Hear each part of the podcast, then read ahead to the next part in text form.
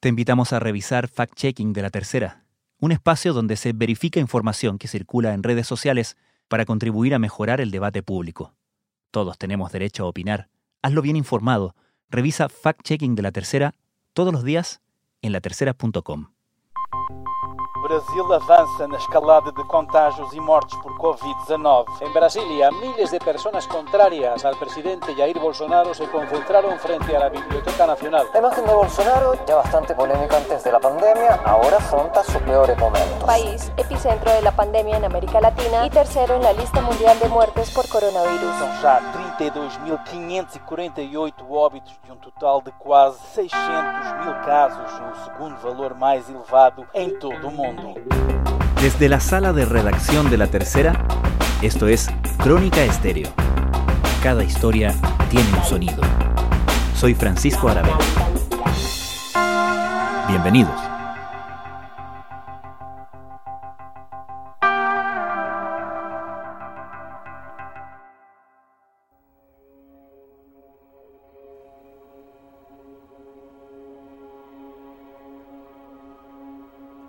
Es el tercer país del mundo con más muertes por COVID-19 y el segundo con más contagios. Por eso, cuando el gobierno de Brasil decidió dejar de informar el número diario de fallecidos, actualmente más de mil, se interpretó como una maniobra para tratar de bajarle el perfil al problema. A inicios de la semana, el máximo Tribunal de Justicia le ordenó al gobierno de Jair Bolsonaro volver a informar el número de fallecidos. El total de muertes supera hoy los 38.000. El mandatario brasilero hizo noticia a principios de la crisis por negar la gravedad de la pandemia, con declaraciones que iban desde lo excéntrico a lo derechamente irresponsable. En estos meses, dos ministros de salud han renunciado en su reemplazo, interinamente, Bolsonaro optó por nombrar a un general de ejército en servicio activo. El enorme costo humano de la pandemia en ese país y la crisis económica que le sigue se suman a otra crisis para Bolsonaro. Las investigaciones judiciales que se siguen contra él y contra algunos de sus cercanos y que eventualmente podrían derivar en un juicio político. En medio de todo, Bolsonaro insiste en sus posturas negacionistas y presiona a gobernadores y alcaldes para que reactiven las actividades económicas aun cuando las cifras de contagio y muertes siguen en las nubes. ¿Qué impacto ha tenido la conducta de Bolsonaro en la valoración de los brasileros de su gobierno? ¿Cómo se empalma la crisis por el manejo de la pandemia con la crisis política?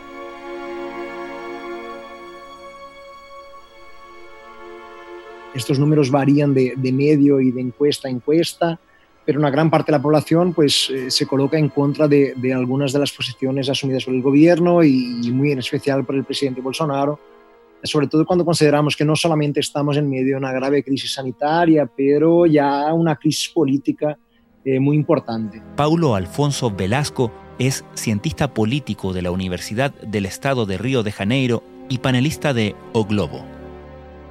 Pero por otro lado, lo que se dice también es que como mínimo 30% eh, siguen apoyando al, presidente. Es decir, poder medir de manera más exacta eh, el nivel de apoyo que tiene el presidente o eh, el nivel de, vamos, de disconformidad de las personas y de la sociedad con las políticas que vienen siendo adoptadas es algo siempre muy, muy incierto. Manifestaciones en Brasil con la pandemia en escalada. Unas 3.000 personas acudieron a la llamada de movimientos antifascistas y en defensa de la democracia. Nuestra bandera jamás será roja, corearon los partidarios de Bolsonaro. Pero es una sociedad muy dividida, Francisco, y vamos, ten por seguro que el apoyo al presidente hoy es mucho menor del que había hace como 10, 12 meses. Lo último que hemos sabido respecto de Brasil, aparte de sus preocupantes cifras, es esta orden ¿no? que le da el Tribunal Supremo al gobierno para transparentar eh, sus cifras. ¿Qué llevó a el Tribunal Supremo a enfrentarse de esa manera con el gobierno? Bueno, los, enfrentamientos del Supremo Tribunal Federal con Bolsonaro pues ya son muchos. Y en realidad lo que vimos hace algunos días es que el gobierno dijo que ya no, no iría a presentar más a diario los números de muertos y de contaminados por la COVID-19. Claro, la gente quiere un poquito más de transparencia. Lo que se espera a estos tiempos es que los gobiernos sean más transparentes cuando conducen las, las políticas públicas. ¿no? Y la posición del ministro del Supremo Tribunal Federal fue en ese sentido, que el gobierno sí que tiene que presentar a la población los números exactos de, de muertos y de, y de contaminados. Eh, una reacción curiosa que hubo después que el gobierno anunció hace algunos días que no presentaría más los números es que algunos medios de comunicación en Brasil, eh, como el Globo, por ejemplo, y muchos otros, pues se juntaron para decir que ellos presentarían números alternativos, que harían una encuesta diario para presentar a la población los números de muertos. Y ya, bueno, al día de hoy el gobierno se vio obligado a presentar nuevamente estos números. Brasil registró ayer 1.272 muertes y 32.000 nuevos casos de coronavirus. Este dato es muy importante porque hacía días que el Ministerio de Sanidad divulgaba cifras a la baja supuestamente por una petición expresa del presidente Jair Bolsonaro. Un periódico brasileño publicó que Bolsonaro pidió al ministerio que los muertos diarios se quedasen por debajo de los mil. Ahora el Tribunal Supremo ha ordenado al Ministerio que divulgue todos los datos de forma íntegra y además a una hora prudente para que esas cifras puedan salir en los telediarios nacionales. Lo que vemos cada vez más en Brasil es una judicialización de la política. Es decir, eh, los tribunales y los jueces pues eh, están cada vez más involucrados en la política brasileña, tomando decisiones eh, y aprobando fallos en el sentido de conducir un poquito mejor las decisiones eh, tomadas por gobernadores o alcaldes o, incluso por el presidente de la República. Eh, y este es un fenómeno que ya cuenta como de algunos años, Francisco, no es algo que haya empezado ahora con Bolsonaro, pero ya veíamos en otros gobiernos como el gobierno Michel Temer e incluso con la presidenta Dilma Rousseff ya esta judicialización de la política, eh, sobre todo por el Supremo Tribunal Federal, que es el guardián último de la Constitución brasileña. Y en ese camino, en ese proceso de judicialización de la política, ¿Qué influencia tuvo la figura de Sergio Moro que pasó de ser el juez anticorrupción a ministro de Justicia de Jair Bolsonaro? Bueno, eh, yo creo que la, él, se tornó una especie de símbolo, eh, un ícono para toda la gente que se puso en contra de la corrupción durante los gobiernos del PT, fue quien juzgó al expresidente Lula da Silva. Y, entonces, claro, eh, muchos de los que apoyaron a Bolsonaro incluso en 2018, pues reconocían en Sergio Moro eh, una figura emblemática en Brasil, en la justicia brasileña, alguien que cambió la vida del país. El juez Sergio Moro divulgó el contenido de conversaciones telefónicas del expresidente Lula da Silva y la presidenta de Brasil. Por este hecho, el juez... Y tuvo el valor de, luchar contra gente muy poderosa. Pero por otro lado, claro, después este eh, juez o ex juez pues decide participar del gobierno Bolsonaro y se transforma en su ministro de Justicia eh, y eso, claro, ya significó que dejaba un poquito de lado la cuestión de juez para entrar en la vida política. Él que había dicho siempre que no, no entraría en la política, pues de esa manera estaba entrando en la política, participando de un gobierno que tiene, claro, muchas decisiones casi que autocráticas, podemos decir, Francisco, que se deja llevar por impulsos y que muchas veces actúa de manera contraria a lo que se espera en defensa de la constitución del país. Y fue por uno de esos motivos que acabó incluso dejando el gobierno, ¿no? ya todos lo conocemos muy bien, cuando hace casi dos meses pues decidió dimitirse por eh, reconocer que el presidente quería intervenir en algunas investigaciones llevadas a cabo por la Policía Federal. El ministro de Justicia de Brasil, Sergio Moro, conocido por llevar a prisión al exmandatario Luis Ignacio Lula da Silva como juez, renunció a la cartera después de que el presidente Jair Bolsonaro destituyó al director de la Policía Federal. La renuncia fue anunciada por el propio Moro, quien sugirió que existen interferencias políticas en la lucha contra la corrupción, en las que enmarcó la decisión tomada por Bolsonaro de destituir de la dirección de la policía. Y eso significa de manera muy clara cómo cada vez más eh, estos personajes, jueces y fiscales y demás, pues eh, acaban teniendo un papel político decisivo en Brasil en los últimos años. Eh, y no, no, solamente él, pero podemos reconocer que otros ministros, incluso del Supremo Tribunal Federal, eh, hoy son, son personajes, eh, personajes políticos en realidad, tienen un, un peso enorme en la política brasileña. El manejo de la pandemia o la manera de enfrentar la pandemia de Jair Bolsonaro le ha hecho perder aliados dentro de, su, de quienes lo llevaron al poder? Ha habido dos, dos, respuestas o dos movimientos en ese sentido. Pensando en los partidos políticos y en las fuerzas políticas, Francisco, de un lado eh, vimos, por ejemplo, algunos partidos de oposición con personajes importantes como el expresidente Cardoso y eh, otros políticos de peso como Marina Silva, que ha sido candidata muchas veces, eh, Ciro Gómez, que fue candidato en las últimas elecciones y es un hombre también muy reconocido en la política brasileña, pues se están juntando, son de partidos distintos y de orientaciones políticas distintas, pero todos están juntando en contra al gobierno Bolsonaro en defensa de la democracia, reconociendo que el presidente está eh, actuando, vamos, eh, de manera contraria a la Constitución y, y demás. O presidente actual foi eleito uma agenda negativa. Eu não quero Lula, eu não quero a corrupção, eu não quero. Não foi por uma agenda positiva.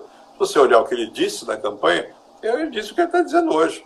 pero al mismo tiempo eh, el gobierno y el presidente están eh, haciendo algunas alianzas con partidos políticos muy pequeños, pero que tienen una gran representación en el Parlamento, porque vamos, son muchos partidos y acaban teniendo una mayoría importante en el Parlamento. Partidos pequeños como el PP, por ejemplo, eh, y otros, y está distribuyendo un montón de cargos a estos políticos, a estos partidos, como una manera de conquistar su apoyo y evitar en el futuro un posible juicio político como el que enfrentó la, la presidenta Dilma hace algunos años. Es el llamado centrón, centrón, como decimos aquí en Brasil. Son partidos pequeños, pero que juntos acaban teniendo una gran representatividad política en el Parlamento. Y son lo que llamamos también aquí en Brasil de la vieja política, es decir, aquellos partidos que siempre eh, apoyan a los eh, gobernantes y a los presidentes según el nivel de, de cargos que reciban, eh, según lo, lo, el dinero y el presupuesto que se ha destinado a sus proyectos. ¿no? Y Bolsonaro, cuando se eligió presidente hace casi dos años, pues dijo que lucharía contra esta vieja política. Y lo que vemos ahora en un momento en que se encuentra en una situación muy delicada es que justamente se está acercando a estos partidos practicando la vieja política, lo que también acaba frustrando, claro, a algunos de los que votaron por él en el 2018 y que ven que, vamos, que nada de nueva política, que está haciendo lo que siempre se hizo, distribuyendo cargos y, y, dinero y demás para obtener apoyo de estos partidos, algo muy parecido con lo que hizo Temer también para evitar un juicio político hace algunos años. Lo que más ha complicado en ese sentido a Bolsonaro han sido los escándalos judiciales o el manejo de la crisis del de COVID-19.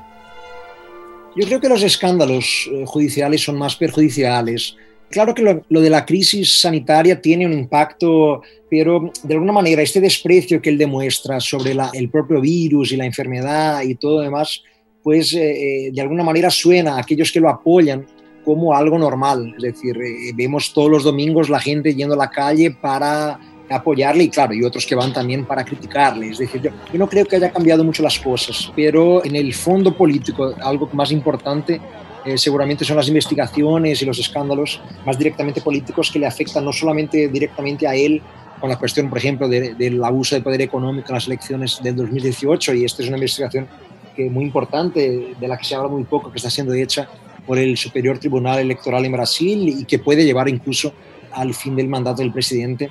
Pero además de esta cuestión del Superior Tribunal Electoral, eh, hay otras que involucran directamente a sus hijos, por ejemplo, metidos en escándalo de corrupción y, y otras cosas, además de, de, gente de su gobierno que también está siendo muy afectada. Eso sí, yo creo que desgasta más políticamente al presidente.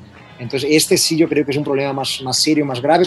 Todavía no hay ninguna prueba, ninguna evidencia más directa que podría llevar a un juicio político, es decir, las pruebas todavía están siendo cosechadas y, y las investigaciones están en curso, pero esto sí yo creo que puede complicarle la vida política mucho más que la, la situación más eh, de coyuntura, que es la, la, crisis sanitaria. El Tribunal Supremo aprobó la publicación del vídeo de una reunión ministerial del pasado 22 de abril, en el que un alterado, Jair Bolsonaro, pronunció la frase que, como ya denunció el antiguo juez Sergio Moro al dimitir, demostraría injerencias del presidente en la cúpula policial. Intenté cambiar nuestra seguridad en Río de Janeiro y no pude. Se acabó. No voy a esperar a que jodan a toda mi familia o a un amigo. Lo voy a cambiar. Si no puedo cambiarlo, cambiaré a su jefe. Y si no puedo cambiar a su jefe, cambiaré al ministro. La cinta es una prueba clave en las investigaciones del Supremo contra Bolsonaro por presunta corrupción. En todo este contexto entonces de, de, sobresalto político ¿no? y judicial es cuando Brasil tiene que hacer frente a la realidad de ser el epicentro prácticamente mundial actualmente de la crisis del coronavirus. ¿Ha cambiado la posición de Jair Bolsonaro ¿El peso de las cifras, el tamaño, la magnitud de la crisis, lo ha hecho cambiar o modificar su posición? Pues no, Francisco, para nada. En realidad el presidente sigue repitiendo semana tras semana las mismas frases, las mismas ideas. Es decir, no, le da mucha importancia a la, crisis sanitaria y dice que tiene que eh, reabrirse todo. Es decir, él desde el principio estaba defendiendo que no, tendría que haber ningún tipo de aislamiento social, ni de cuarentena, ni nada, y que tendría que estar todo abierto y funcionando, y ahora todavía más, presionando incluso a los, a los gobernadores y alcaldes de las grandes ciudades brasileñas a que eh, abran sus ciudades y provincias. Entonces no, no ha cambiado nada, es decir, él sigue con las mismas posiciones, incluso internacionalmente, Francisco, lo que es muy grave para la imagen del país, pues está repitiendo muchas veces declaraciones y posiciones del gobierno Trump, pero que no, no tiene nada que ver con la historia diplomática brasileña. Ahora el presidente ya empieza a decir que podría también Brasil abandonar la Organización Mundial de Salud, por ejemplo que es algo que Trump ha dicho hace algunas semanas. Brasil, que ya es el tercer país con más muertos en la pandemia y cuya curva de contagios sigue en ascenso, hoy anunció que se quiere retirar de la OMS y ante la evidente manipulación del gobierno en sus cifras, estas ya no hacen parte del Centro de Información del COVID de la Universidad John Hopkins. La misma Organización Mundial de la Salud pidió a Bolsonaro tomar en serio la crisis sanitaria Vemos a, un presidente que no solamente desprecia la gravedad de la crisis sanitaria, pero también las mejores prácticas y principios de la política exterior del país. ¿Cómo es la relación de fuerzas ahí a la hora de tomar decisiones, decisiones que tienen un impacto directo en el manejo de la crisis, como por ejemplo las cuarentenas, entre el gobierno central, el gobierno federal y los gobernadores y luego los alcaldes? Las decisiones son siempre por el poder local, es decir, lo que se abre o no, lo que funciona o no, pues eso vamos, queda a cargo de los alcaldes y de los gobernadores. Mientras sigue la pugna entre el presidente de Brasil, Jair Bolsonaro, y los gobernadores que hoy se han reafirmado en que van a mantener las medidas de contención y de aislamiento. Sin embargo, hay excepciones. El alcalde de Río de Janeiro, Marcelo Crivella, ha dicho hoy que el viernes podría reabrir algunos comercios y esto tiene una explicación electoral. Hay como una especie de guerra entre poderes, pero seguramente el gobierno federal no tiene que involucrarse en las decisiones, por eso que son tan distintas de ciudad para ciudad y de provincia para mm. provincia. Pero al mismo tiempo, los alcaldes y gobernadores dependen mucho en este momento de crisis económica y la recesión ya se estima que en Brasil será este año de alrededor del 8%, pues dependen mucho del dinero del gobierno federal de los subsidios y, del eh, repase del presupuesto. Entonces, claro, para enfrentar la crisis, eh, el Estado de Río de Janeiro, por ejemplo, no sobrevive si no tiene el apoyo eh, en dinero, efectivamente, con presupuesto y subsidios del gobierno federal. Es decir, al mismo tiempo que se permiten una postura y una posición diferente a la de Bolsonaro, dependen mucho también de Bolsonaro. Entonces, eso hace con que no puedan también llevar muy adelante las diferencias. Y ahora ya vemos, por ejemplo, el, gobernador de Río de Janeiro, eh, Wilson Witzel, que era un gran crítico de Bolsonaro, ya acercarse otra vez al presidente porque sabe que en Río depende mucho del dinero del gobierno central. ¿Qué impacto ha tenido las sucesivas renuncias de los ministros de salud en medio de esta crisis y el perfil del actual ministro de salud, del cual solo sabemos que es un militar en servicio activo?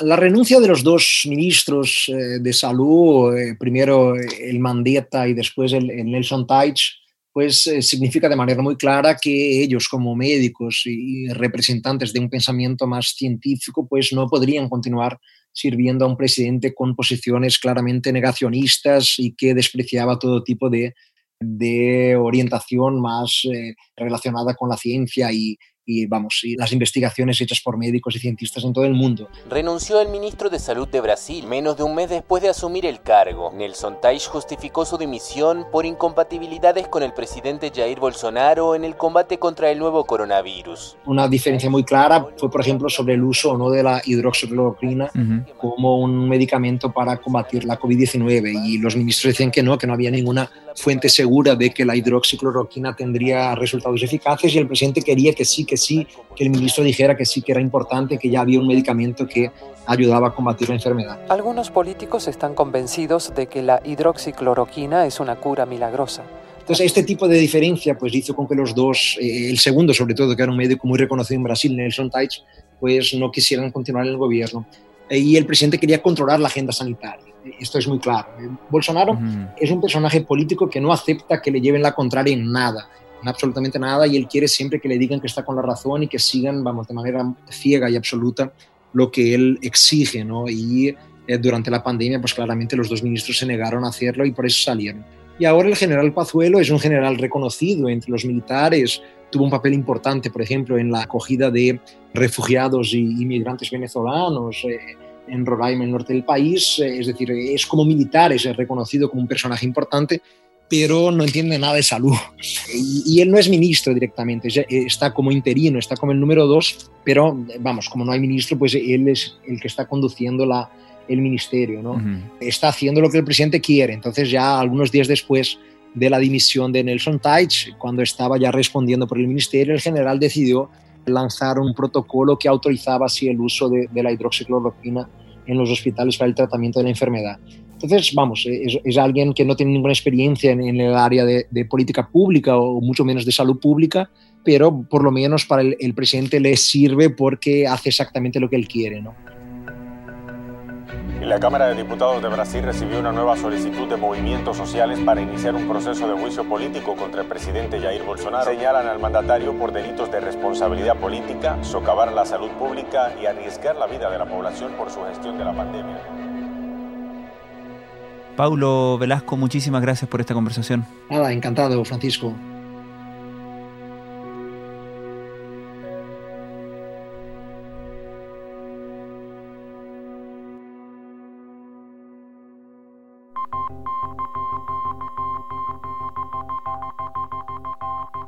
Crónica Estéreo es un podcast de la tercera. La producción es de Rodrigo Álvarez y Melisa Morales. Y la edición de quien les habla, Francisco Aravena. La postproducción de audio es de Michel Poblete. Nuestro tema principal es Hawaiian Silky de Sola Rosa, gentileza de Way Up Records. Nos encontramos pronto en una nueva edición de Crónica Estéreo. Les recordamos que todos nuestros episodios están disponibles en la tercera.com slash podcast, así como en Spotify, Apple Podcasts, Google Podcasts y donde sea que escuchen sus podcasts.